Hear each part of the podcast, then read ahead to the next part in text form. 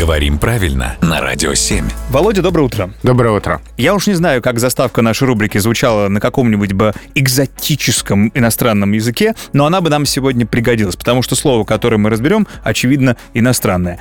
Априори. Угу. Несчастное слово.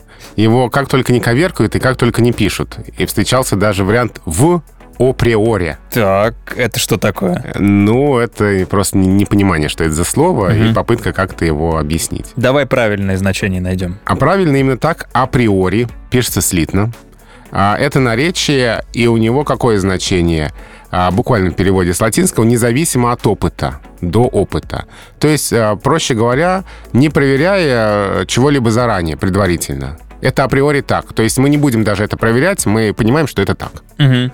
У этого слова есть не очень известный антоним апостериори. Этого я не слышал. Ну, да, это больше как такой философский логический термин, а это как раз э, что-то проверяя заранее.